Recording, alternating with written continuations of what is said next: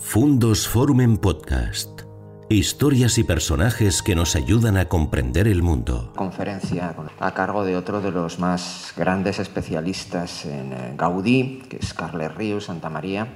Tampoco voy a realizar una presentación extensa, aparte de porque no me gusta enunciar todo el extenso currículum que puedan presentar los ponentes, y es la visión profunda, renovadora, eh, amplia, no voy a utilizar el adjetivo de ecléctico, pero sí multidimensional de la obra gaudiniana que queda patente tanto en sus estudios más centrados en el pensamiento romántico y en la influencia que habían ejercido, como también en su profundo estudio sobre la Casa Bellesguard, que es uno de los aspectos que ha estudiado con mayor profundidad y que me, bueno, estoy eh, completamente seguro de que la intervención que va a realizar ahora eh, va a resultar sumamente reveladora y enriquecedora también. Con lo cual, Carles, la, la palabra es tuya. Bienvenido. Muy bien, gracias. Bueno, buenos días a todos. En primer lugar, agradecer uh, pues, haberme invitado a este curso de verano. Para mí es un placer estar aquí en León y estar con ustedes un público interesado en la obra de Gaudí y también es un placer estar en León, que es una ciudad donde vino Antoni Gaudí hace más de un siglo y hizo un edificio magnífico. Eh, bueno, yo eh, tengo una conferencia eh, preparada sobre todo sobre la Casa Bellasguard. Me gustaría hablar sobre la Casa Bellasguard, que es una obra que yo he trabajado bastante a fondo desde hace unos años un poco también sobre el Parque Way, que es otra obra que he trabajado posteriormente, y al final me gustaría también anotar algunas ideas de la relación de estas dos obras con eh, lo que hizo aquí en la Casa Botines, aunque sea solo lanzarlas. ¿no? Como decía, yo voy a hacer una conferencia sobre todo el, eh, sobre este aspecto de el pensamiento romántico en Gaudí a partir de la Casa Bellas Guard. Em, yo empecé a trabajar esta casa, esta obra, en el año 2002, cuando era una obra muy poco conocida. De hecho, se considera una obra secundaria en el repertorio de, Gaudí. Eh, solo aparecían eh, un par de páginas en los libros, eh, las monografías de Gaudí. Em, creo que es importante tener en cuenta el contexto en el cual aparece esa obra, como muchas de las anteriores, que es el contexto de la Renaixença catalana. Por ejemplo, el símbolo, el simbolismo del ave fénix, ¿eh? ese ave que renace de las cenizas y que aparece como símbolo en distintas obras de Gaudí, como en el Palau Güell.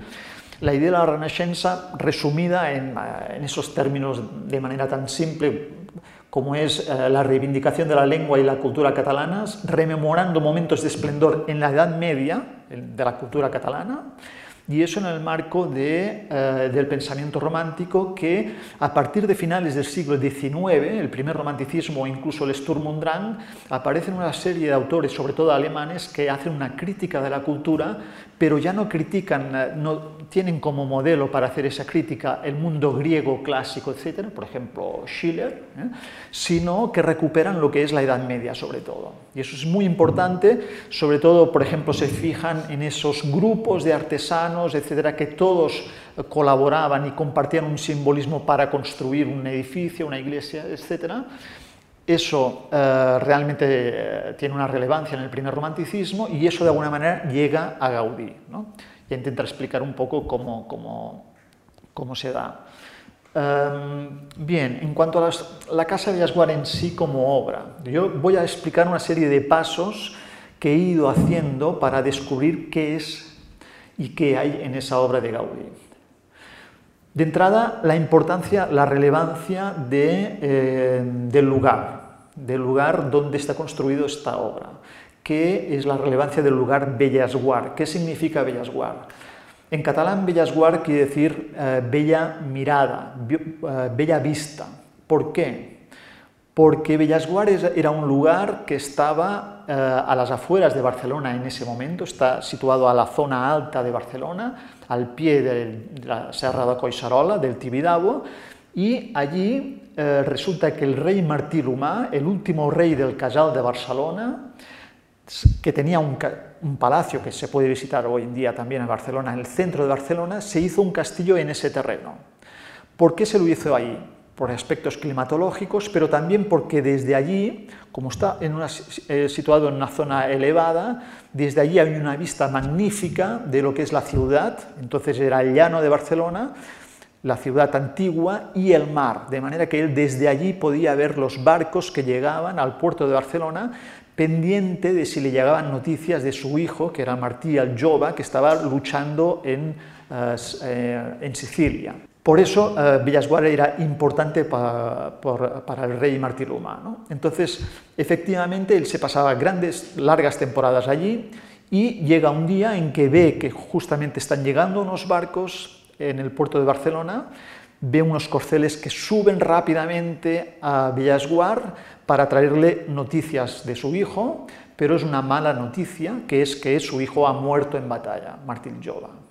A partir de ahí se produce una situación uh, muy importante en la historia de Cataluña y es el hecho de que Martí Luma no tiene descendencia, se casa con una joven Margarida de Prada, se casa allí en una ermita que hay en Villasguar, buscan un descendente, no lo tienen y al cabo de pocos meses, en 1410, Martí Luma muere a pocos metros de allí en el convento de Valldonzella rápidamente.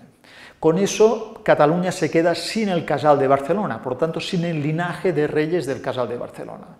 Y eso significa que desde entonces, para el imaginario eh, catalán, Bellasguard significa el lugar donde había grandes expectativas para la cultura catalana, la, nación catalana, pero también donde se termina eso. ¿De acuerdo? Y Bellasguard queda con toda esa carga como lugar. Quedan unas ruinas del castillo que permanecen a lo largo de los siglos, por donde pasan poetas, filósofos, políticos, etc., hasta que llega un momento en que lo que sabemos es que en 1900 una tal María Sagués, viuda de Jaume Figueras, encarga la construcción de la Casa Bellasguara a Gaudí.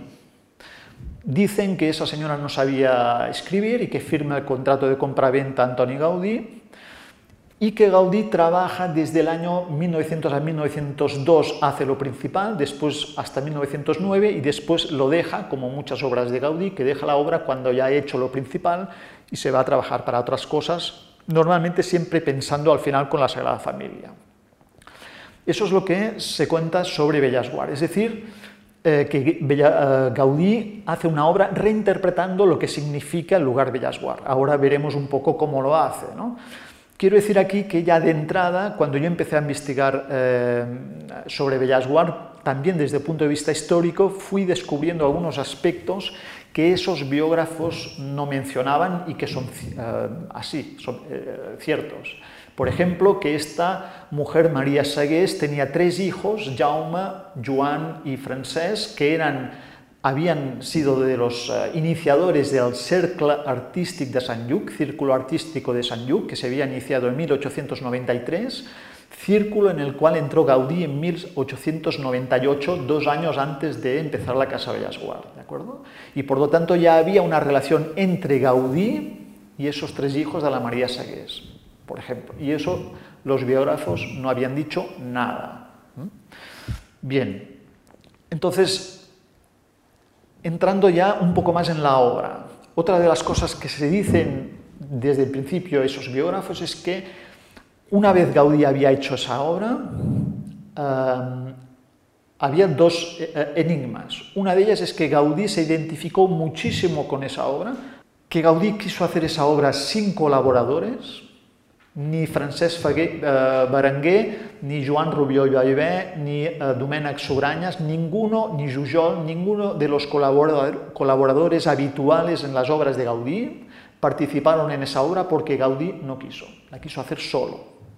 Y eso, evidentemente, a esos colaboradores les quedó ahí un poco de intriga e incluso alguno está un poco ofendido. De manera que hay una conversación entre el hijo de Llorenç Matamala, que es el, escultor que hizo, por ejemplo, aquí la escultura de San Jordi, un tal uh, Joan Matamala tiene un libro sobre Gaudí donde explica una conversación que tuvo con Joan Rubió y Vallvé en que le dijo, es que Gaudí no quiso que participáramos. No sabemos por qué, ¿vale? Eso es como un enigma, una incógnita que quedó allí. Y la otra es que una vez Gaudí había construido esa casa, pues mucha gente fue a ver qué había hecho, entre ellos esos colaboradores, y que entonces se preguntaban cómo había conseguido que hacer que esa, los desvanes, los dos desvanes que, él, que hay, se aguantaran, ¿de acuerdo? Era difícil de entenderlo. Eso eran como dos enigmas que uno encuentra en las biografías de Gaudí, en lo que se dice sobre Bellas Guard, etcétera, etcétera. Bien, a partir de aquí lo que yo hice fue eh, visitar la obra ¿eh? y dediqué meses y meses pues, a estudiar la obra, empezando por el exterior. ¿Qué es lo que uno encuentra en el exterior de la Casa Bellas Guard? Cuando yo empecé en el año 2002 había la suerte de que eh, los familiares, es decir, había una familia que vivía allí, que sabían que era una obra de Gaudí, dejaban la verja del jardín abierto y uno podía entrar y pasearse y ver todo el exterior de la casa y no encontraba a nadie. ¿eh? A veces encontraba un turista por ahí perdido ah, tomando haciendo fotografías. Ahora eso ya no es posible porque está lleno y hay que pagar una entrada, etcétera, etcétera. Pero yo tuve la suerte de que en ese momento no era así. Entonces, cuando uno entra en la Casa Bellas con esa verja, Pasa la verja y encuentra primero a mano derecha una cruz de término. No he puesto todas las imágenes porque yo creo que también es interesante no, eh, explicar las cosas con muchas, muchas imágenes. ¿eh? A la derecha encuentra una cruz de término con una, una base, un mar embrevecido de trancadís.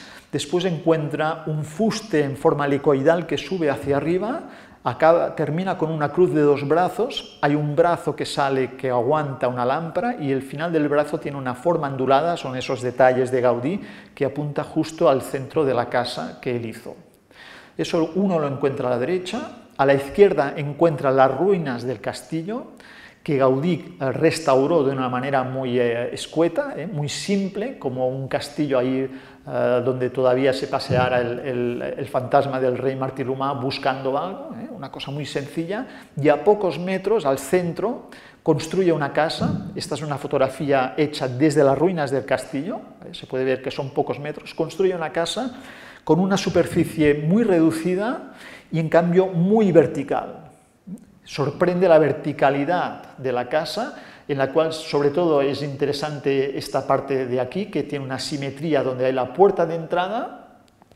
Fíjense ustedes en eh, esas ventanas estiradas hacia arriba, los maineles hacia arriba, las almenas también, es decir, es casi como un castillo de juguete deformado, ¿eh?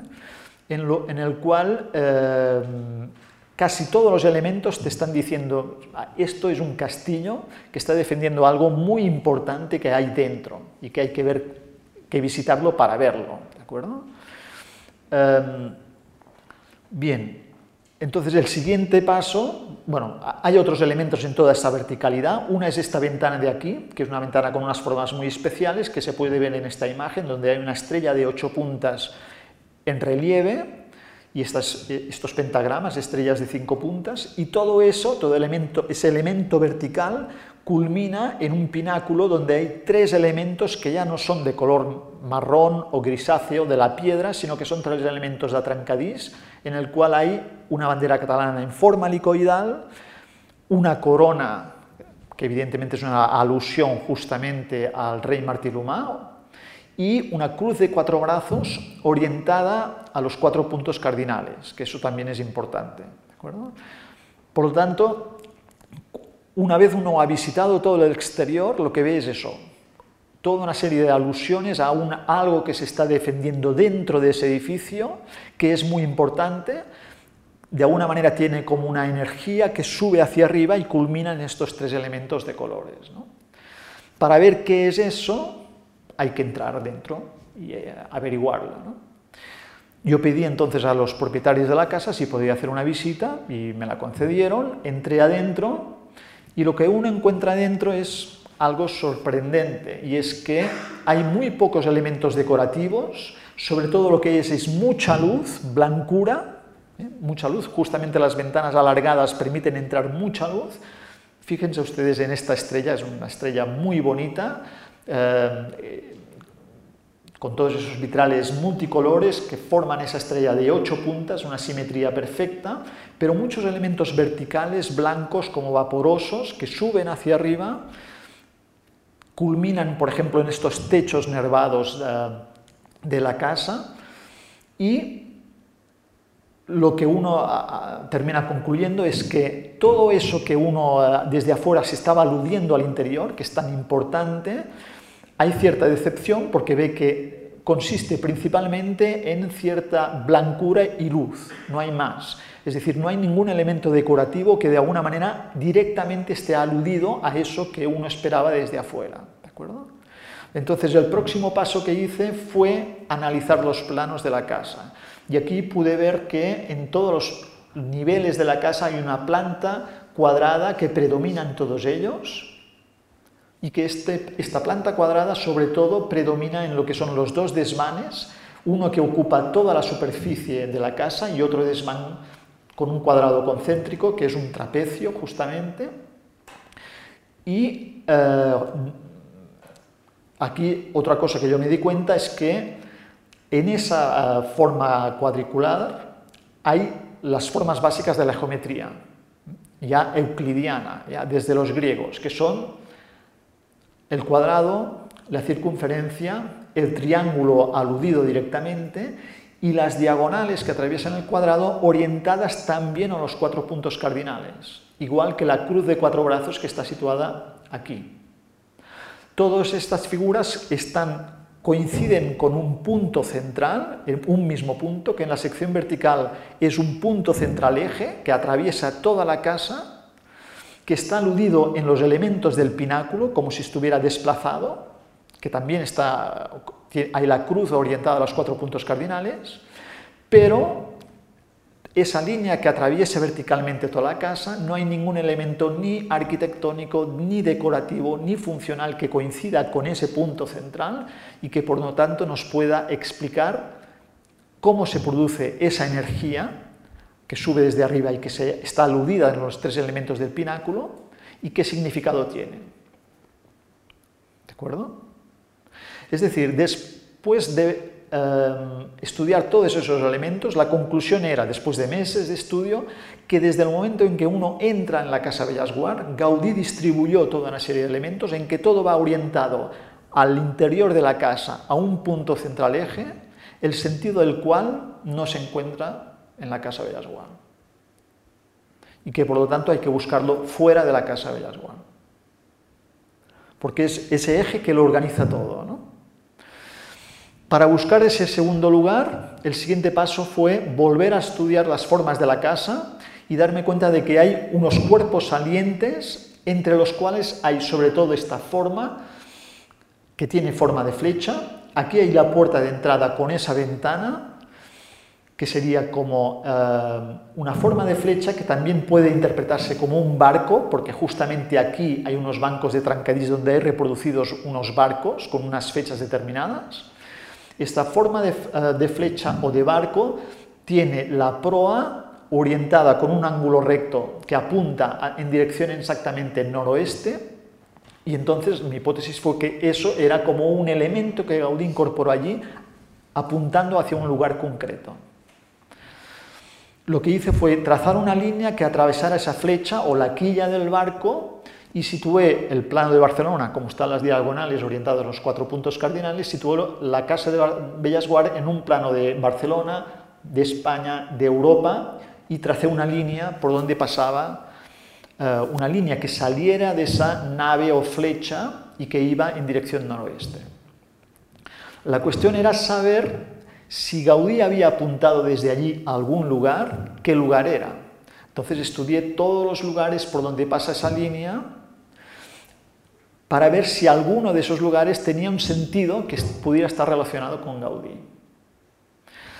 Entonces estudié, por ejemplo, todas las biografías de Gaudí y pude ver que Gaudí había viajado, pero no mucho, y donde había viajado era en París, había viajado pues a León, Astorga, etcétera, pero no había viajado, al menos que sepamos, a ninguno de esos lugares por donde pasaba esta línea.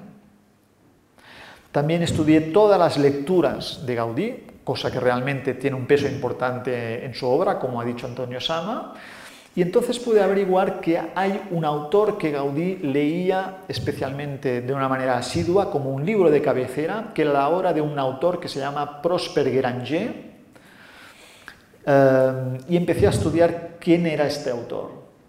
El libro en concreto que Gaudí leía es un libro de Prosper Granger que se llama L'année liturgique, el año litúrgico, litúrgico eh, que es un libro que va explicando cada día la celebración que hay que hacer eh, conforme al calendario eh, católico, lo que es el, santo, las oraciones que hay que hacer, etcétera, etcétera.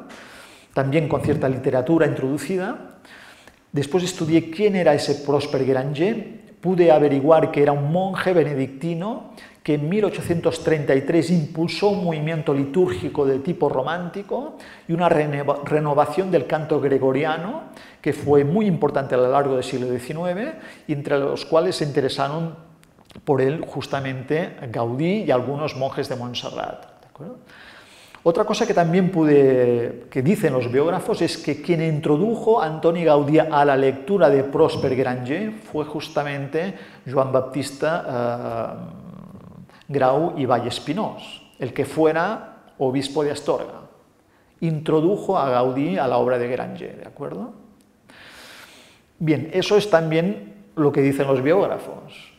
Pero si uno se dedica a investigar un poco más qué es ese movimiento litúrgico de Prosper Granger, un poco más, no mucho más, ¿eh? un poco más, se dará cuenta de que una de las cosas que se explica en el movimiento litúrgico de Prosper Granger es que este movimiento tuvo una influencia por toda Europa y que hubo unos monjes alemanes de la congregación benedictina de Boiron, unos hermanos que se llamaban Maurus y Placidus Volter, como nombres de monje, que conocieron Prosper Granger en Roma y después, cuando fundaron la congregación de Boiron al sur de Alemania, se interesaron mucho por las teorías del canto gregoriano de uh, Granger en Solesme.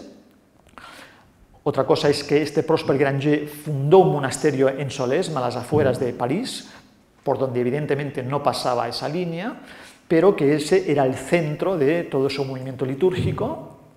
Entonces, esos dos monjes alemanes fueron allí, uno de esos monjes, Maurus uh, y otro que se llamaba Roman, Salter fueron a Solesme, estudiaron esas teorías del canto gregoriano, volvieron a Alemania, las incorporaron a la congregación benedictina de Boiron y además hicieron un esfuerzo para aplicar las relaciones matemáticas de ese canto gregoriano a las artes plásticas.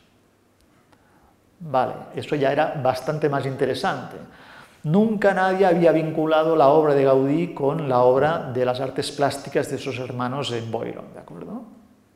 Solo posteriormente hubo un círculo, el Círculo Artístico de San Jung, 1920, cuando la Casa de las Guardias estaba terminada, que hicieron unas conferencias sobre la, obra de Boiron, ¿de acuerdo? Bien, esos monjes volvieron a Alemania, fundaron unas promovieron la fundación de una escuela de arte de Boiron donde se aplicaban esas relaciones de la música a las artes plásticas. Quien eh, fue el director principal de esa escuela de arte de Boiron fue un autor, perdón, un autor que se llamaba Prosper Geranger, perdón, uh, Desiderius Lenz como nombre de monje y uh, antes de entrar como monje Peter Lenz, ¿de acuerdo? Que murió en 1928, es decir, dos años después de eh, la muerte de Antoni Gaudí, por lo tanto era contemporáneo de Antoni Gaudí. Este monje, Peter Lenz, formó esta escuela de, de arte de Boiron en 1895 de 1895, a partir de 1895, formó un círculo de monjes artistas, los enseñó y a partir de ese momento empezaron a pintar distintas iglesias y conventos de Europa aplicando esas teorías del canto gregoriano a las artes plásticas. Eh, uno de los lugares donde desde 1895 a 1898, justo dos años antes de que Gaudí empezara a construir la Casa Villasguà, uno de esos lugares donde fueron fue en un convento que estaba a las afueras de Praga, en ese momento, a las afueras de Praga, que era el convento de San Gabriel, que es este de aquí, Y la línea que yo había trazado desde la flecha o barco de la Casa Villasguard pasa por ese convento de San Gabriel. ¿De acuerdo?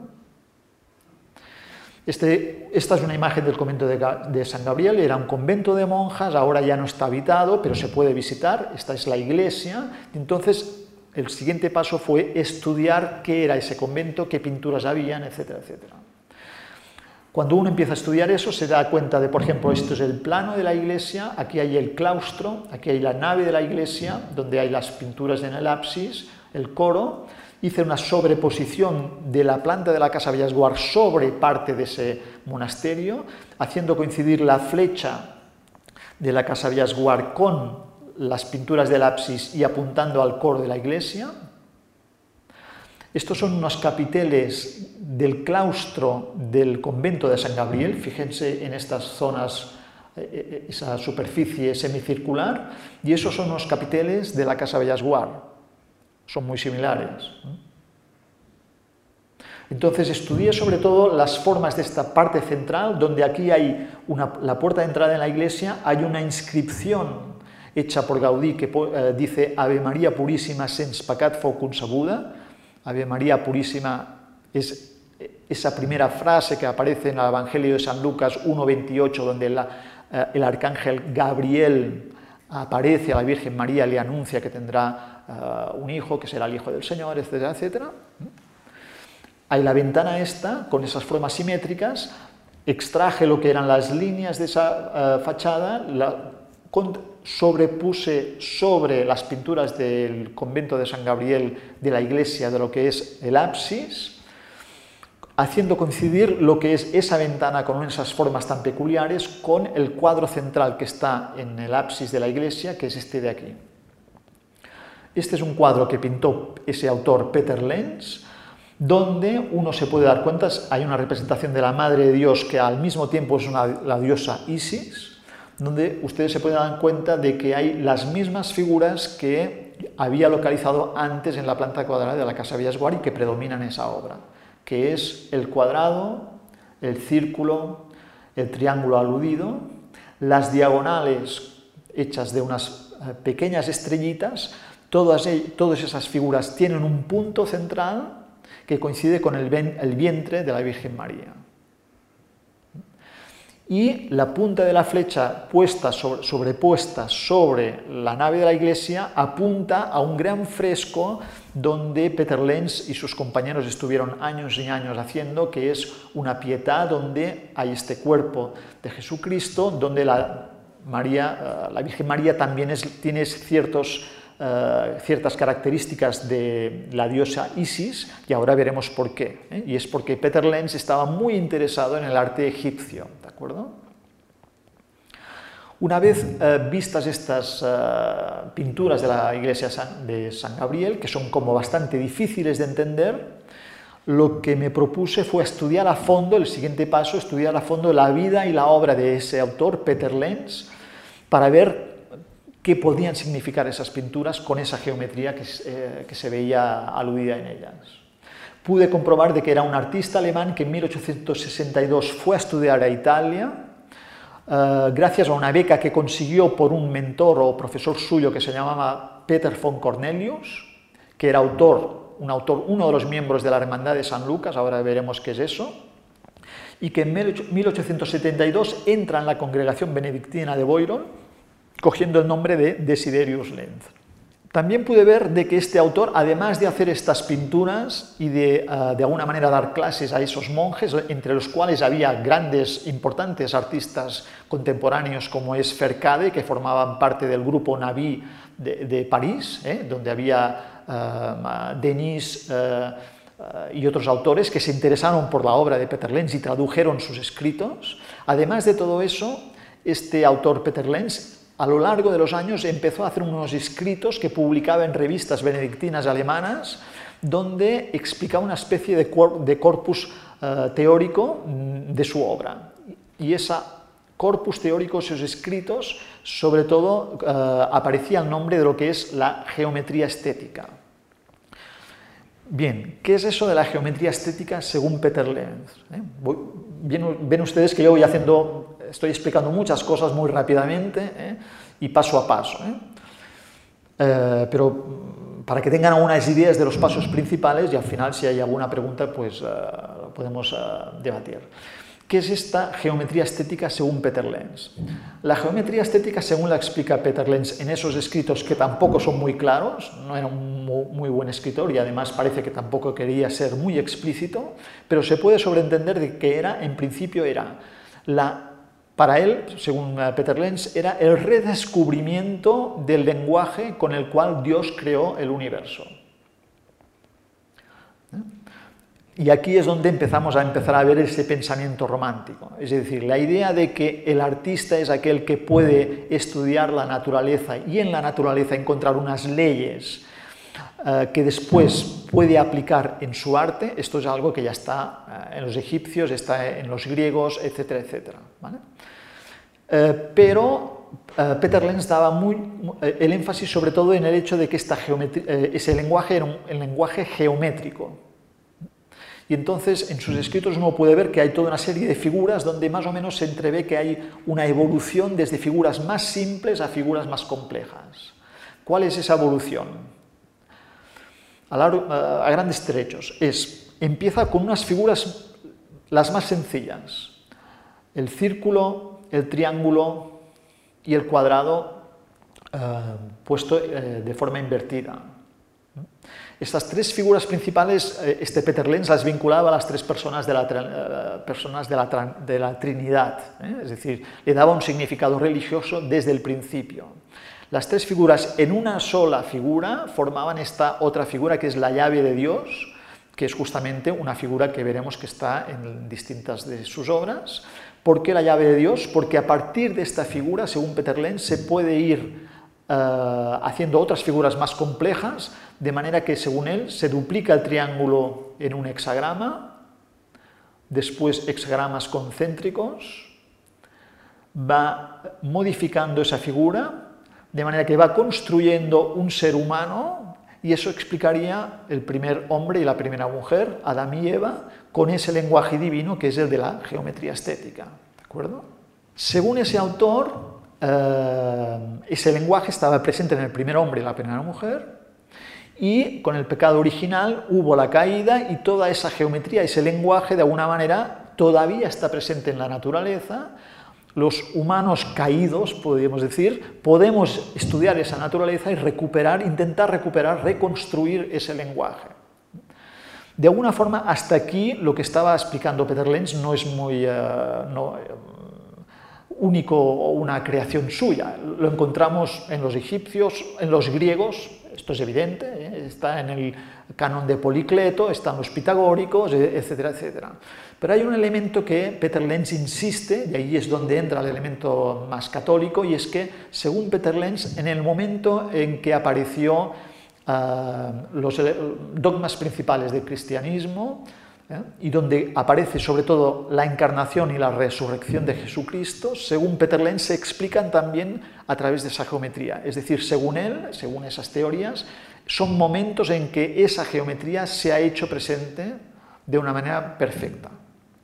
De manera que él, por ejemplo, vincula la encarnación y el nacimiento, nacimiento de Jesucristo con esta figura, ¿eh? que le llama uh, la Der Schlüssel, ¿eh? la, la llave quinta que son eh, hexagramas concéntricos, uno invertido en relación con el anterior. Según él, si hubo la encarnación es porque de alguna manera esa figura estuvo presente. También pasa todo eso a los cuerpos, es decir, en tres dimensiones, y entonces empieza a hacer teorías sobre los cinco cuerpos regulares, algo que ya está en los pitagóricos, que está en Platón, etcétera, etcétera, pero él, que es un autor que le interesa mucho el arte egipcio y que estudió cuando estuvo en Roma a través de un egiptólogo que se llamaba Richard Lepsius, considera que en las obras de los egipcios podemos ver que esas cinco, los, cinco cuerpos regulares o volúmenes se pueden ah, relacionar uno en el interior del otro, formando una esfera luminosa, que es esta de aquí, lo que él llama la esfera de los cinco cuerpos regulares, este es un dibujo suyo, y que, según él, eh, tienen un orden concreto, un orden concreto que él ha vuelto a redescubrir estudiando justamente ese arte egipcio, que es la figura más exterior, el dodecaedro, Después el cubo, el octaedro, el tetraedro y el icosaedro como la figura más pequeña, que es esta de aquí en el centro, y todo eso produce una luminosidad, que es lo que se representa en esa esfera con esas líneas, ¿de acuerdo? Aquí en alemán pone eh, las, eh, los elementos que Dios utilizó para crear el mundo. Según Peter Lenz, esta esfera fue el elemento principal con el cual Dios después fue creando las diversas cosas. Bien, eso es lo que eh, a grandes trechos eh, es esa geometría estética de Lenz, de ese lenguaje eh, divino según él. Entonces, otra cosa que empecé a estudiar es los antecedentes de esa geometría, es decir, hasta dónde eso era una innovación o no de Peter Lenz. Ciertamente no lo es del todo, porque como he dicho ya está en los pitagóricos en parte, también está en el, Platón, de Platón, si ustedes leen el Timedo de Platón, pues verán como ahí Platón explica que hubo un demiurgo que creó el mundo con cinco elementos y explica cada uno de esos cinco elementos eh, como uno de los cinco cuerpos. Por, por, tanto, ya está vinculada la idea de la geometría con la creación divina. También está en Agustín de, Hipona, ¿eh? en un libro que se llama Del Orden, que tiene influencia neoplatónica, justamente recoge toda esa idea de la importancia de la geometría en la creación divina eh, pero ya en un marco teísta, evidentemente en el caso de Agustín de Hipona. Si seguimos eh, siglos posteriores, podemos ver que esto, por ejemplo, también está en el pensamiento alquímico. Hay una serie de ilustraciones como esta del siglo XVII, y eso es realmente interesante, donde aparece esa eh, figura del adepto o del hermafrodita que consigue la piedra filosofal encima de un dragón y encima de una esfera alada, donde justamente aparecen las mismas figuras que Peter Lenz después puso eh, en su geometría, ¿eh? que es el cuadrado, el triángulo, la esfera eh, y una cruz griega. Todo ese pensamiento de esos autores fue realmente recuperado en el romanticismo alemán, finales del, del siglo XVIII, principios del XIX. Fue un momento en que los románticos les interesó mucho esto. Aquí realmente habría para hablar mucho rato porque normalmente se asocia el romanticismo como un movimiento en que exalta las emociones, lo irracional, etc. Es verdad que el romanticismo es un movimiento muy complejo, con diversas líneas y corrientes. Hay esa expresión del romanticismo, seguramente uno de los protagonistas sería Ludwig Tieck, pero hay otro romanticismo que se interesa.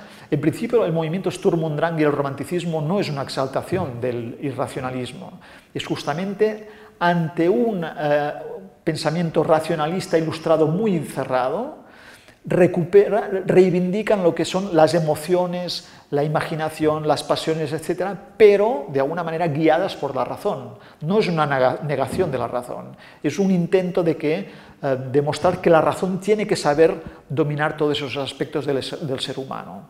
Ahí hay un romanticismo que en Cataluña llega y que se llama romanticismo moderado, en el cual la geometría también tiene un lugar, porque la geometría, que es una expresión de la racionalidad, esa geometría mística o esa geometría eh, estética también da expresión a emociones, sensaciones, etc. ¿De acuerdo? Y eso forma parte de también una corriente importante del romanticismo. Por lo tanto, todos esos autores que hemos ido viendo, en el romanticismo vuelve a interesar muchísimo, autores como Wackenroder, sobre todo Novalis, que introduce esta expresión de la geometría mística para referirse a ese tipo de geometría, Schelling, que es un autor, el pensador del, del movimiento romántico, que intenta a través de conceptos, ideas, dar una estructura de pensamiento a todas esas ideas y construye una teoría que es la doctrina de las potencias, en las cuales todas esas figuras geométricas se enmarcan en, explicaciones de movimientos eh, excéntricos y concéntricos, a partir de una esfera y un punto central.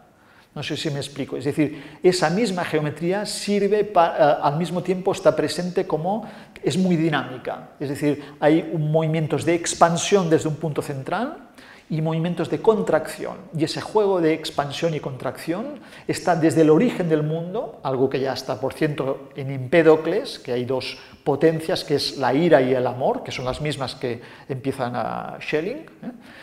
Eh, eso, por ejemplo, Empédocles ya explicó en Grecia de que eso permitía entender el origen del mundo eh, y la evolución, eso aparece en todos esos autores, pero según Schelling esta expresión de eh, potencias expansivas y contractivas en una forma geométrica básica que es la esfera con un punto central. Eso también está en el mundo vegetal, en la naturaleza, explica el mundo vegetal, en el mundo animal, en el ser humano, en el interior, en la psicología del ser humano. Incluso, según Schelling, en el interior de Dios mismo, es decir, encontramos un Dios no racionalista solamente, sino un Dios con pasiones, ¿eh? que llega un momento que es capaz de encontrar un equilibrio de esas pasiones, de esas potencias y crear el mundo, que es el paraíso, donde se hace, se expresa esa geometría eh, regular, equilibrada, etc. ¿De acuerdo? Bien, todo eso son, lo estoy explicando muy rápido, ¿eh? para que vean cómo de alguna manera eh, esa geometría tiene unos antecedentes que va evolucionando y hay un momento en que todas esas ideas, eh, en que en el romanticismo es un momento importante, pasa a las artes plásticas y es sobre todo por medio de un pintor, vuelve a pasar a las artes plásticas porque ya había estado antes, un pintor que se llama Filippo Torrunge, que hizo este cuadro en 1808, que se carteó, por ejemplo, con algunos autores románticos como Schelling, y eh, en el cual en este cuadro, La pequeña mañana, uno puede, eh, bueno, aquí habría muchos elementos simbólicos que eh, podríamos estar hablando, pero lo que a mí me interesa remarcar es un estudio que he hecho en el cual de alguna manera intento redescubrir cómo esa geometría, esas formas geométricas que ya están también presentes en Peter Lenz, también está presente en este cuadro. Este pintor, Filippo Torrunge, se considera que es uno de los promotores de un movimiento posterior, que son los Lucas Brüder, la Hermandad de San Lucas, que es un conjunto de pintores alemanes en 1809 se van a Roma, como muchos de los autores del clasicismo, romanticismo alemán, que en un momento determinado tienen necesidad de ir al sur, ¿no? van a Roma, estos pintores, y eh, ocupan un convento que estaba deshabitado, deshabitado, el convento de San Isidoro, y ahí forman un grupo en el cual pues empiezan a eh, pintar, experimentar, eh, criticar las pinturas del uno y del otro, etc. Uno de esos Lucas Bruder era Peter von Cornelius, el maestro de Peter Lenz, ¿de acuerdo? Otro es Friedrich Oberberg, que en 1843-44 pinta este cuadro, El triunfo de la religión en las artes, y aquí también yo he hecho un análisis de cómo esa geometría de alguna manera está presente y explicaría este cuadro. Y con esto llegamos a la Escuela de Arte de Boyron que formó Peter Lenz. ¿Por qué? Porque Peter Lenz dice en sus escritos que él quiere construir la Escuela de Arte de Boyron a semejanza de los Lucas Brüder, etcétera, etcétera. ¿De Por lo tanto, él mismo de alguna manera enlaza con ese movimiento que tiene toda esta genealogía. Se forma esa escuela, pintan las pinturas del convento de San Gabriel, después el Papa León XIII les encarga la restauración de la cripta de Montecassino, 1898-1810.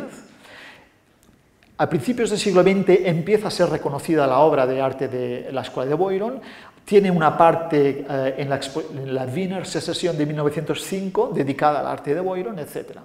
Otro aspecto importante, porque voy dando pasos para llegar otra vez a la Casa Bellas Guard, es que esta geometría el mismo Peter Lenz se encargó de estudiar cómo estaba presente en arquitectura, no solo en pintura a lo largo de la historia. De manera que hubo un alumno suyo que se llamaba Odilo Wolf, que en 1912-13 escribió dos libros en alemán, en, los cuales intenta mostrar que los grandes templos de las civilizaciones están hechos por medio de esta geometría estética de su maestro Peter Lenz, como este templo de Ramsés II, egipcio, la antigua Basílica de San Pedro y un proyecto de iglesia ideal de Peter Lenz que durante años, y años estuvo trabajando pero que nunca pudo pasar a la práctica. Después de todo esto, de todo este estudio, lo que yo hice fue intentar reconstruir lo que llamo un proceso geométrico, es decir, un proceso más minucioso de cómo todas esas figuras geométricas van evolucionando una detrás de la otra. Empiezo con dos fuerzas contrapuestas, partiendo justamente de esa idea de las doctrinas de, Schelling, una forma que se expresan geométricamente, una forma de expansión en forma de flechas, en diagonales, una forma de, de contracción, se forma una estrella de ocho puntas, empieza un primer tramo que son cuadrados concéntricos a través de esta estrella de ocho puntas, un segundo que, tramo que nos permite formar hexagramas concéntricos, un tercer tramo que consiste en formar a, través, a partir de un hexagrama concéntrico uno invertido, eh, a partir de un, perdón, de un hexagrama concreto, otros hexagramas concéntricos, uno invertido en relación al anterior. Y un cuarto tramo que nos lleva a lo que es la, la sección áurea, es decir, cuando uno ha formado todas, e, todas esas figuras, aparece lo que es la sección áurea o la divina proporción, que tiene una expresión geométrica en Peter Lenz por excelencia, que es esta, que es pentagramas, uno invertido, concéntricos, uno invertido en relación con el anterior. ¿De acuerdo? ¿A ustedes les suena algo esta figura? Sí, ¿no? Lo veremos al final. Bien, y todo eso lleva al inferir esa divina proporción, lleva a una expresión de luminosidad, que es esa que se reflejaba en la esfera de eh, los cinco cuerpos, que se puede expresar otra vez con unas diagonales luminosas. Una vez eh, había reconstruido todo ese proceso, lo que hice fue volver a las pinturas de San Gabriel y aplicar esa geometría en concreto a las dos pinturas. De manera que, por ejemplo, en este caso, eh, aquí aparece lo que él llama la Schlüssel, que es esa representación de la encarnación desde el punto de vista de la geometría. El punto central coincide con el vientre, de la Virgen María y aquí podemos ver que el cuadro lo, que representa es efectivamente el momento de la encarnación, donde aparece el Espíritu Santo y esa luminosidad se expresa en las diagonales de estrellitas que salen del vientre de la Virgen María. Y lo mismo en la aplicación a, de esa geometría en el fresco de la piedad, donde aquí aparece la expresión de la eh, divina proporción en eh, pentagramas concéntricos, también coincidiendo con el vientre eh, de la Virgen María. De, manera que para Peter Lenz aquí, de forma geométrica, se puede ver cómo él explicaba la resurrección de Jesucristo como un momento como esa geometría se, se había vuelto presente otra vez, vinculada al nacimiento de Jesucristo al mismo tiempo.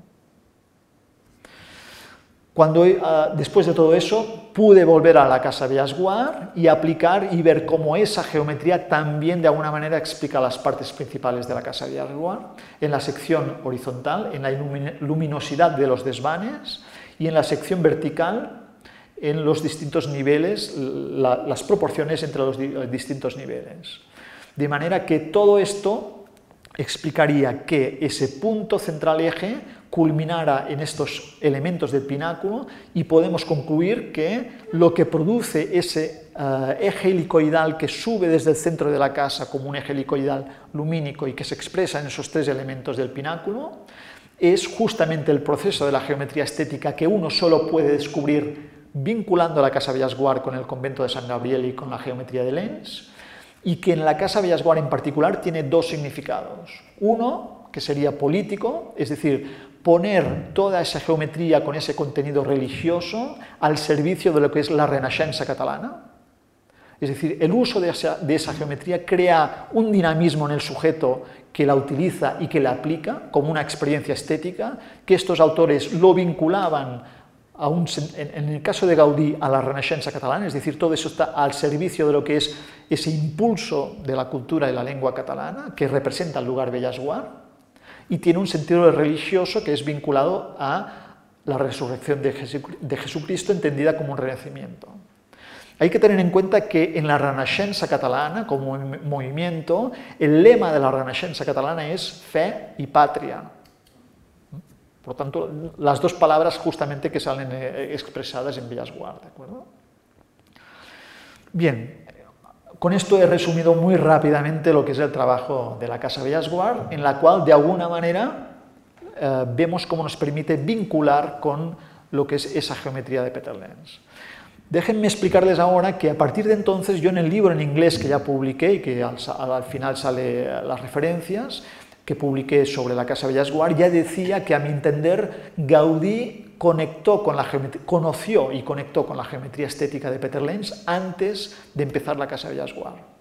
Ah, es decir, antes de 1898. ¿Por qué? Porque al mismo tiempo yo ya estaba estudiando otras obras y veía que esa misma geometría está presente en esas obras. ¿De acuerdo? Entonces, eh, después de haber hecho estos libros sobre la Casa Villasboas, eh, estudié también otras obras. Una de ellas fue El Parque Güell, que eh, es una obra que está hecha aproximadamente en los mismos años y está bastante cerca en Barcelona de la Casa Villasboas. Es de otra familia, etcétera, etcétera. Pero intenté eh, estudiar cómo ahí está la, geometría estética. Lo voy a explicar muy rápidamente. ¿eh? Aquí realmente estoy saltando muchos pasos que están publicados en un artículo que he publicado en inglés, que también al final les puedo dar las referencias, ¿de acuerdo? ¿Cómo está presente esta geometría estética en el Parque Güell? Lo voy a explicar así. Eh, solo hay una manera que yo haya encontrado, que haya visto que se puede encontrar. Hay que encontrar un punto central, igual que la Casa Villasguar, a partir del cual se desarrolla toda esa geometría. Para encontrar ese punto central, a mi modo de entender, solo hay una manera, que es recorrer esta zona de aquí, que es un porche, el, pórtico inclinado del Parque Güell. Supongo que ustedes lo tienen en mente, que es ese pórtico eh, que está inclinado y que realmente es interesantísimo porque es de esas situaciones que Gaudí crea que mm, de alguna manera te quieren promover una experiencia estética. ¿no? Uno camina por ahí y parece que la mente se le esté yendo para un lado, y, algo de vértigo, ¿no? realmente. Eh, bien, eso, ese porche, que es este, tiene unas columnas inclinadas, pero también tiene unas columnas rectas. El primer tramo son columnas que representan árboles, sobre todo. Árboles que son palmeras que están encima. Pero a medida que uno gira esa L y se acerca en el templo dórico, hay tres columnas que son distintas a todas las otras. La primera es una cariátide, una cariátide, que es la que da nombre a ese pórtico, que es de la bandera, ¿de acuerdo? Que es esta representación de aquí, de esta mujer. Y después hay dos columnas más que ya no son eh, de representación de un elemento natural, sino que son simétricas una con formas eh, curvilíneas y la otra con formas de ángulos rectos. Esta columna de aquí, teóricamente, es la última columna de este porche. Después hay un muro. Pero Gaudí hizo una cosa muy extraña, que es esto. Si uno pasa el muro por aquí detrás, hay una, parte del porche para transcurrir y aquí hay las escaleras que bajan al templo dórico y suben a la plaza de la naturaleza si uno pasa el muro, puede encontrar esta imagen desde este ángulo, es decir, esa última columna se repite después de ese muro. Y aquí encontramos lo que yo llamo el conjunto del final del pórtico inclinado, porque es un conjunto que tiene una unidad. No es un muro que separe dos partes, es un conjunto en el medio del cual hay un muro. Estos elementos están orientados exactamente a los cuatro puntos cardinales, de manera que este muro está orientado hacia el este. Si uno traza una línea desde el punto central de estos elementos de este muro en dirección este, esta línea pasa por estos lugares, es decir, baja por este pendiente de aquí que hemos visto y atraviesa el templo dórico por todas estas columnas. A mi modo de ver, el lugar donde está señalando Gaudí es esta columna de aquí, que yo llamo la sexta columna. ¿Por qué?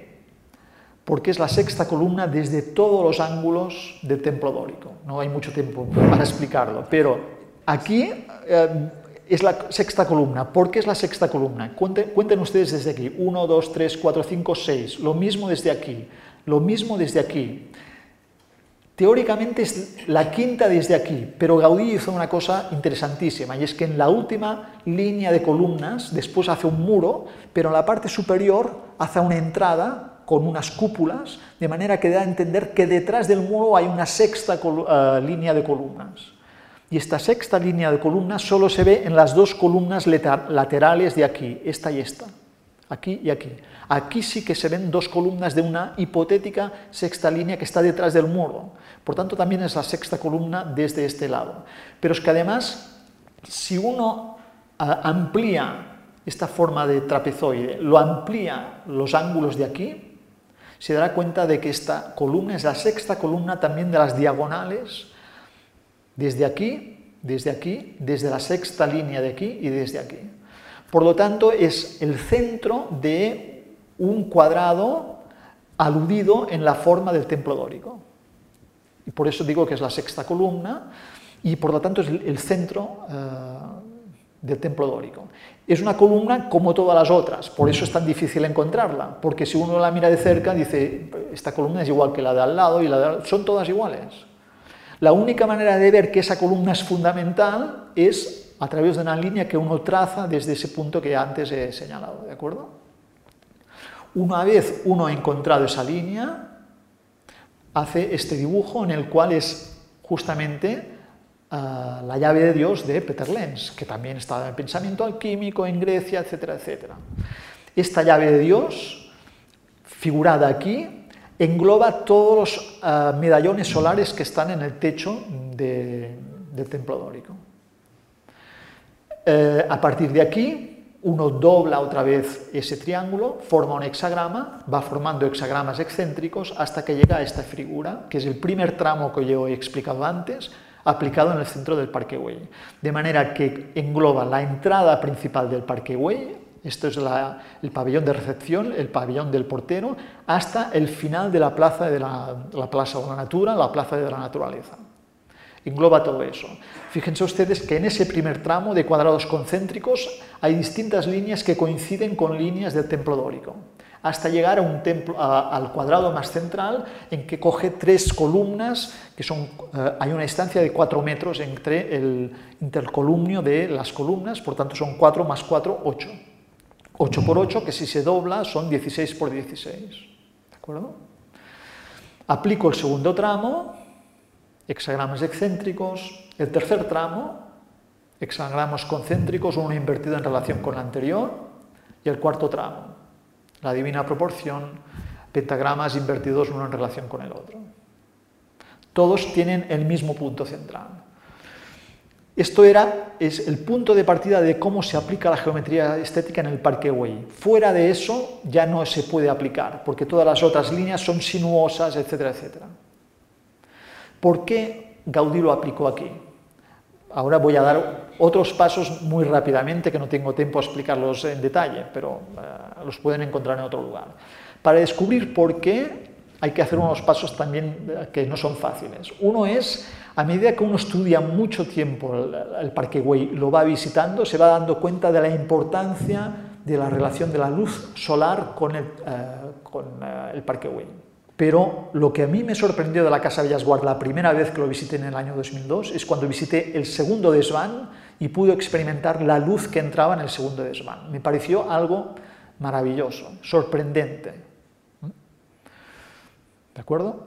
Eh, hay otros ejemplos de la importancia de la luz eh, en el caso de Gaudí. Es decir, eso forma parte de la historia de la arquitectura, están los templos egipcios, griegos, etcétera, etcétera. Gaudí lo conocía y lo potenció muchísimo y por lo tanto yo creo que hay que hacer una reinterpretación de las obras de Gaudí desde este punto de vista. Cómo la luz solar interviene en cada una de las obras y cómo interviene a, lo largo de año, de los, del año. Perdón en las cuatro estaciones del año, solsticio de invierno, solsticio de verano, etcétera, etcétera, la posición del sol, el movimiento del sol durante el día, durante las estaciones, etcétera. Esto yo lo he podido ver sobre todo investigando el Parque Güell. ¿Por qué? Porque para entender más qué sentido tiene esa geometría estética en el Parque Güell, ah, como he dicho, pude ver la importancia de la relación con la luz solar y pude darme cuenta que hay un momento en Barcelona, en el solsticio de invierno, que cae normalmente entre el 20 y 21 de diciembre, es cuando el sol va más bajo, es el día más corto del año, y el sol sale exactamente, si ustedes se sitúan en la Sierra de Coixarola o en el Parque Güell, verán como en ese momento el sol sale al fondo de la ciudad por detrás del mar. ¿De acuerdo? A las 8.14 del día del solsticio de eh, invierno sale por detrás del mar. A partir de ese momento, que los días se van alargando, va saliendo más hacia el norte y por lo tanto va ya no saldrá más al final, en el solsticio de verano saldrá mucho más hacia el norte. Pero cada año hace ese movimiento hasta que el día del solsticio de invierno sale por detrás del mar. Si uno se sitúa en la línea recta de eh, o sea, encima del templo dórico, en la plaza de la naturaleza, se sitúa en la línea recta central de las, de las columnas del templo dórico. Se sitúa en una de estas columnas de aquí, que es la tercera, me parece, se sitúa desde allí, verá una cosa que realmente es sorprendente, ¿eh? lo que les voy a explicar ahora. Em, si se sitúa ahí, ve que encima de lo que es el, el banco ondulante, serpenteante, de Trancadís, a mano derecha tiene la casa del portero, a mano izquierda, perdón, a mano derecha la casa de recepción y a mano izquierda la casa del portero. En la casa del portero hay una seta que sobresale, que seguramente ustedes ya se la pueden representar porque ha aparecido en muchas imágenes, hay una seta.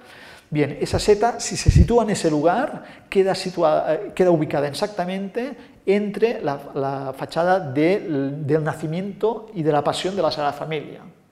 Es como una superposición, una sobreposición de un elemento del Parque Güell con un elemento de la Sagrada Familia que Gaudí sabía perfectamente que no iba a acabar nunca.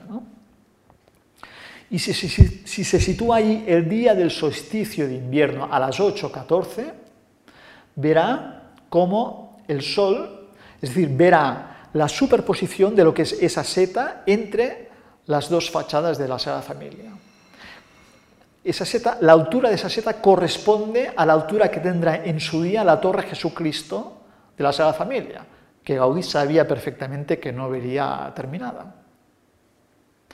Y ese día el sol sale exactamente a las 8.14 por esta zona de aquí, detrás de lo que son las agujas de la pasión, de la fachada del nacimiento, hace un movimiento así, queda el sol tapado por la seta y después a las 8.35 reaparece encima de la seta, que es donde habrá la cruz de cuatro brazos eh, de la Sagrada Familia. A partir de ese momento el Sol empieza a girar hacia em, el oeste, no, el este. Eh, ese mismo día. ¿eh? De manera que hay un momento que se sitúa el Sol justo en línea recta con la línea eh, central del templo dórico del Parque Güell. Es el momento del año en que el sol se sitúa más bajo, porque a partir de entonces saldrá más hacia el norte y cuando pase por delante justo del, del templo dórico estará más arriba.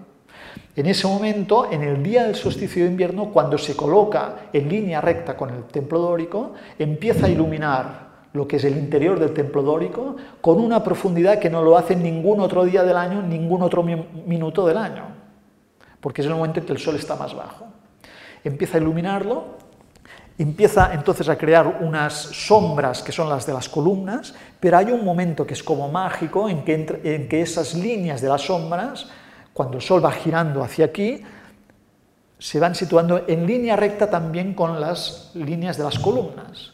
Y entonces eh, sucede esto. Es decir, es el momento en que el Sol va más bajo, entra no hasta el fondo, pero muy hacia el interior, eh, toca el suelo, rebota, ilumina el trancadís del, techo y realmente eh, inunda todo el templo de una luz impresionante. ¿de acuerdo? A partir de ese momento, eso dura unos segundos, porque a partir de ese momento el Sol se vuelve a mover y eh, se va retirando, va subiendo, se va retirando boom, y se vuelve oscuro. Eso es lo que sucede en el día del solsticio de invierno. En el día del solsticio de verano ocurre todo lo contrario. Eh, cuando el sol pasa por delante ya está muy arriba y no hay ningún rayo de sol que entre en el templo dórico. Es completamente oscuro. Es lo opuesto. A partir de aquí hay otros pasos que no explico porque realmente serían muy complejos. Todo eso ocurre también en la casa del portero, en el desván. Hay un momento en que, a partir de la interpretación de cómo la geometría está en ese desván, descubre una piedra que está en la parte más alta del Parque Güell, que yo, llamo la roca transmutada, y en esa piedra que hay dibujada una cruz de cuatro brazos de color verde, y yo creo que está dibujada por Antoni Gaudí, pintada por Antoni Gaudí, es una cruz griega de color verde que tiene los cuatro puntos cardinales, eh, los, cuatro brazos de la cruz orientados exactamente a los cuatro puntos cardinales. Hay toda una serie de líneas, hay una alusión a un, camino serpenteante que sube hacia esa piedra, por lo tanto el que dibujó eso sabía perfectamente la relación de esa pintura con el centro del templo dórico. Y interpretando esas, líneas, lo que he descubierto es que esa piedra con esas líneas aluden a otros eh, monumentos, edificios construidos alrededor de Barcelona y en Barcelona, hechos por, por Antoni Gaudí o por eh, con discípulos o gente del mismo periodo de Antoni Gaudí, como son Camil Oliveras Jansana, Lluís Domènech y Montaner, es uno de los edificios aludidos, eh, el Hospital de Santa Creu y, y, y Sant Pau, eh, l'Hospital Clínic de Barcelona, etc. Edificios donde en un lugar u otro también está una geometría como la de Peter Lenz. Todo eso permite volver al centro del Parque Güell y ver en líneas generales qué es lo que significa ahí la presencia de la geometría estética. También ahora estoy dando un, saltando algunos pasos, pero como he dicho, hay ese alumno de Peter Lenz, que es Odilo Wolf, que entre los distintos uh, monumentos de las civilizaciones que estudió fue también el Templo de Jerusalén, donde según él estaba hecho también a través de esa geometría estética. Este es un dibujo de cómo él interpretaba las dimensiones del Templo de Jerusalén, con el lugar santísimo aquí y el altar de los holocaustos aquí. Esto es un dibujo de la interpretación de Odilo Wolf de cómo esa geometría también está presente en la ampliación que hubo después del Templo de Jerusalén. Y esto es un dibujo en el cual se puede situar un templo de Jerusalén imaginario en el Parque Güell, aplicando exactamente la misma proporción eh, que había aplicado Odilo Wolf. ¿De acuerdo? De manera que el altar de los holocaustos coincide con esa columna uh, sexta. Eh, de forma que, uh, para terminar, como conclusiones, la investigación de la Casa Bellasguard nos permite redescubrir la relación de la obra de Gaudí con la de Peter Lenz. Es en el Parque Güell donde la geometría estética está presente de manera más amplia pero evidentemente, como toda la gran parte de las obras de Gaudí, todo estaba bastante orientado a la Sagrada Familia, de manera que lo que puedo decir aquí muy rápidamente es que esta circunferencia grande eh, aplicada a la Sagrada Familia hace que coincida esta sexta columna con el centro del crucero de la Sagrada Familia, donde se levantará la torre más alta, y este punto de aquí, que es el centro del uh, lugar santísimo de ese hipotético o imaginario templo de Jerusalén coincide con el centro del altar de la Sagrada Familia, donde se levantará la torre de María. ¿De acuerdo? Uh, por lo tanto, las dos obras y la aplicación de esa geometría estética, en último término, estaría dirigida al templo de la Sagrada Familia. Bueno, esto a grandes trechos de cómo esa geometría eh, he visto que también está aplicada en el, eh, el Parque Güell. Y me gustaría terminar mi intervención con posibles relaciones con la Casa Botines. ¿Qué relaciones hay, por ejemplo, entre la Casa Bellasguard y la Casa Botines? Por un lado, pues ya lo he mencionado al principio, hay cierta proximidad de eh, fechas. ¿no? Yo creo que eso es bastante claro. Se puede considerar la Casa Bellasguard forma parte también de ese primer periodo de Gaudí. ¿eh? Porque yo creo que la Casa Bellasguard ya estaba en la cabeza de Antoni Gaudí en 1898 como mínimo. Eso por un lado. Un estilo arquitectónico similar. Uh, vale, yo, yo creo que eso también se puede defender eh, decirle neogótico, bueno, en la Casa Villasguard quizás sí, en la Casa de los Botines quizá no tanto, ¿eh? pero hay un estilo similar, de manera que yo creo que hay tres obras principalmente donde ese estilo se, pone más se ve más manifiestamente, que es la Casa Villasguard, la Casa de los Botines y eh, el Palacio Episcopal de Astorga. También en el Palau Güell, pero allí Gaudí es más creativo, etc y también uh, con materiales mucho más lujosos, etcétera, etcétera. Pero principalmente serían estas tres obras que yo creo que también nos permiten establecer una relación. ¿no? Hay otro elemento importante que no lo señalan los uh, biógrafos de Antoni Gaudí. Uh, resulta que el obispo Grau fue el propietario de Bellas Guard. No sé si ustedes lo sabían esto. Pues sí. Es decir, el obispo Grau en 1888, cuando ya era obispo de Astorga, compra Bellasguard. Lo compra. ¿Y por qué lo compra? Bueno, pues si uno estudia la, biografía de, Gaudí, de eh, Joan Baptista Grau y Vallespinós, encuentra relaciones interesantes. Resulta que ellos presumiblemente se conocieron Gaudí y él eh, en una inauguración que hubo de un altar que Gaudí hizo en, en el Colegio Jesús María de Tarragona. Ahí acude Grau como canónigo de Tarragona, etc., y se conocen, y los dos eran de Reus y establecen una relación muy próxima. Pero resulta que el obispo Grau había estudiado, por ejemplo, elementos importantes, había estudiado con Manuel Milay Fontanals, que era uno de los, un profesor de literatura en la Universidad de Barcelona y que era uno de los promotores de la Renaixença. Había sido ayudante suyo en la universidad. Eh, y después le interesaba mucho la arqueología. Era miembro de una agrupación de arqueología en Tarragona y esa agrupación de arqueología estaba vinculada con la Asociación de Excursiones Científicas Asociación Catalanista de Excursiones Científicas. ¿vale? Por tanto, había un vínculo entre los dos en el interés de la arqueología. Eh, el obispo Grau estaba enamorado de Bellasguard. Antes de comprarla, antes de ser obispo, hay cartas en las cuales se cartea con la viuda de Manuel Milay Fontanals, porque Manuel Milay Fontanals lo hizo albacea de su testamento, y se cartean, y el, el obispo Grau lo está escribiendo desde Bellasguard, debe estar en un hostal o algo ahí, y dice, estoy aquí en un sitio que me encanta y tal y cual. ¿no? Por tanto, e, estaba enamorado de Bellasguard. ¿no? Y cuando seguramente en otra situación económica o lo que sea, pues entonces decide y compra Bellasguard. Por lo tanto, eh, no es verdad que de golpe aparece una señora Sagués y Gaudí le, hace una...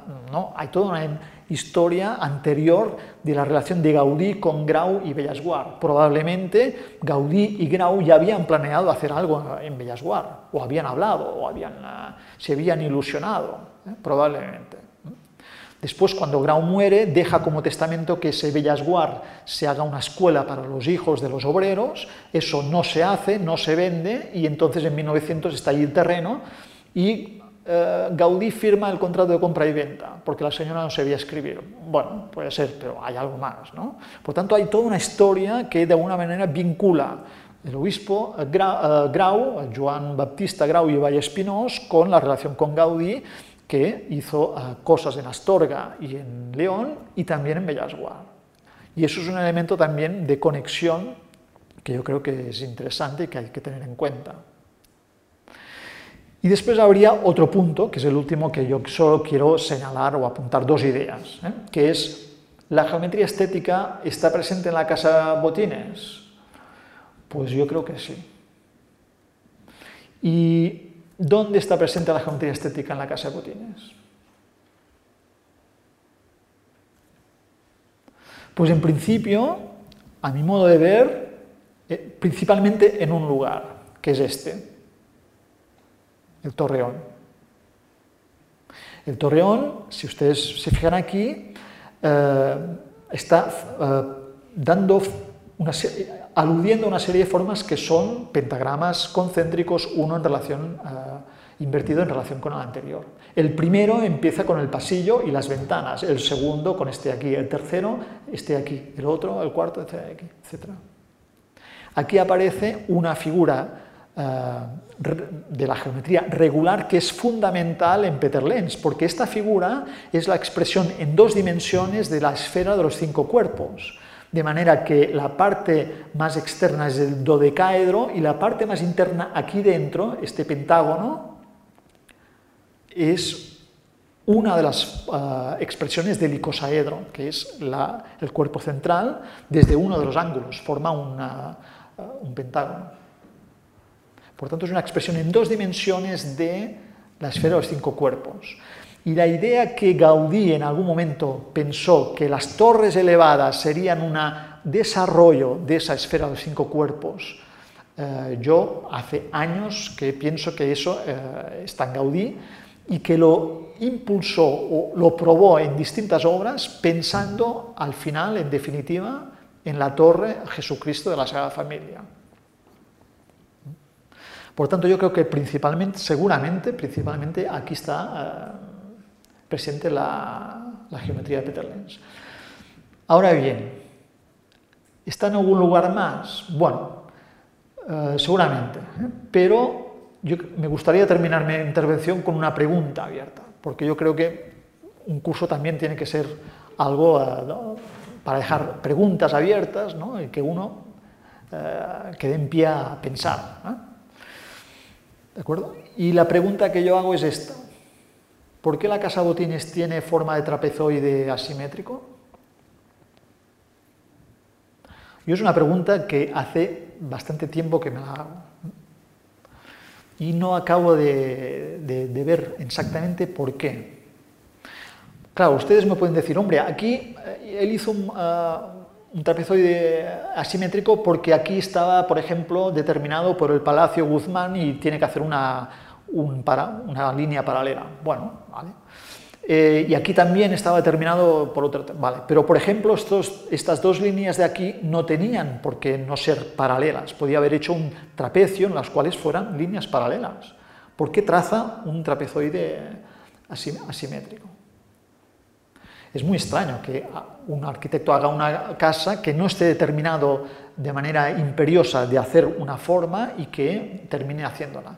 Pero además hay otro elemento que yo creo que eh, realmente es para tener en cuenta. Gaudí no hace una casa en la Casa Butines que es un, trapecio, eh, una forma con una superficie de trapezoide asimétrico. Y después, dado que tiene que hacer eso, orienta los espacios interiores de manera que sean lo más simétricos posibles, porque uno no tenga que ir por aquí, después por allí, subir por una escalera que está eh, con una forma deformada, etc. Es decir, eso es lo que haría un arquitecto normalmente. Pero Gaudí no hace eso. Gaudí, al hacer esta forma de trapezoide, lo que en realidad hace es coger este ángulo de aquí, que probablemente es un ángulo recto, y lo estira y al estirarlo se lleva todo, todo lo de dentro. Es decir, deforma toda la casa, todas las columnas se van para allá, la escalera se va para allá, es decir, estira y lo deforma. Es como si tuviéramos una maqueta de la casa Botines de plástico ¿eh? y uno coge por un lado y lo estira y todo boom, se va para allá. ¿no? ¿Y por qué? ¿Y por qué? ¿Por qué lo hace? ¿no? Em, bueno, yo no sé exactamente, pero yo creo que esta es, igual que Antonio Sama ha dicho, eh, hay una idea principal, es una, un interrogante que Gaudí eh, deja en la Casa Botines que hay que responder. Y pienso que eh, si se responde bien, probablemente se puede descubrir el sentido principal de la Casa Botines.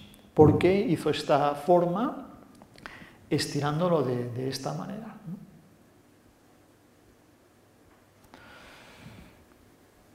Bueno, y eso es todo. ¿eh? Aquí hay unas referencias bibliográficas.